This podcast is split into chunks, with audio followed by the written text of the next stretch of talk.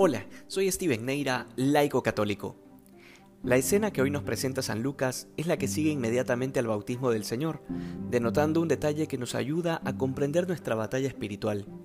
Porque después del bautismo lo que nos espera es la tentación.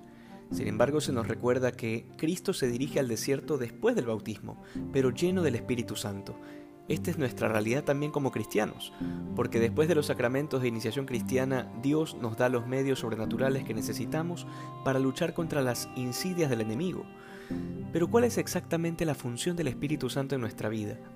En este tiempo de cuaresma de manera particular, es aquel que nos santifica en nuestras acciones de piedad, con el rosario, el Via Crucis, el ayuno, la abstinencia o la mortificación. El Espíritu Santo es aquel que infunde en nosotros el deseo de la penitencia, esas ganas de querer convertirse, aunque luego no perseveremos en esa resolución. Sin embargo, ese movimiento de la voluntad hacia el bien es inspirado directamente por el Espíritu Santo, indistintamente de si somos creyentes o no, porque Dios nos ha hecho su imagen y semejanza de manera que el uso de la razón y de la voluntad tienen como causa última a Dios, que es Trinidad. Bajo esta lógica, cuando el Señor es tentado por el diablo en el desierto, se nos presenta una escena en la que se pretende invitar al mal a aquel que es el bien en sí mismo, a aquel que no tiene pecado ni inclinación alguna hacia el error, pero esto el demonio lo ignora, porque vive cegado por el deseo del mal.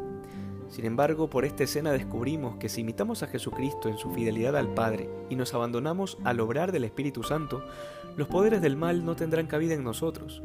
Muchas veces fracasamos en nuestra lucha contra el pecado porque creemos que la batalla depende de nuestras fuerzas, porque a pesar de tantas caídas seguimos ingenuamente creyendo que es porque nos falta más fuerza de voluntad, cuando en realidad lo que necesitamos es corregir nuestras intenciones y abrazar la virtud de la humildad que nos enseña que es Dios quien ya ha vencido y que estando en plena comunión con Él también habremos vencido nosotros. Si hoy, siendo el primer domingo de Cuaresma, aún no tienes resoluciones concretas para vivir esta Cuaresma a profundidad, es el momento de hacer un plan, una estrategia que te ayude a no desperdiciar este tiempo en el que el Espíritu Santo derrama tantas gracias y es tiempo de tantas conversiones. No permitamos que otras cosas tomen el lugar que le corresponde a Dios. Recordemos que hemos de volver al polvo de donde fuimos hechos. Y al final, lo que pervive para la vida eterna son aquellos actos que acumulan tesoros en el cielo que hoy seamos más santos que ayer. Dios te bendiga.